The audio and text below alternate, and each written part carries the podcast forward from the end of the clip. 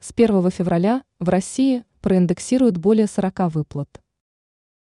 Стало известно, какие пособия и компенсации могут вырасти с 1 февраля наступившего года. Индексация может коснуться более 40 видов выплат и затронуть в результате около 20 миллионов жителей России. Об этом сообщает РИА Новости со ссылкой на распространенное пресс-службой российского Минтруда заявление. В 2024 году коэффициент индексации составит 1,74, цитирует агентство информацию ведомства. Как отметил министр труда Антон Котяков, индексация затронет более 40 выплат, которые будут в результате проиндексированы на 7,4%. К числу пособий, которые будут увеличены, относятся материнский капитал, ежемесячные пособия по уходу за ребенком и выплаты ветеранам – и другие меры социальной поддержки.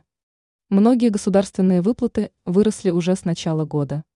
Так, отмечается, что МРОД был повышен сразу на 18,5%, а также на 7,5% поднялся прожиточный минимум.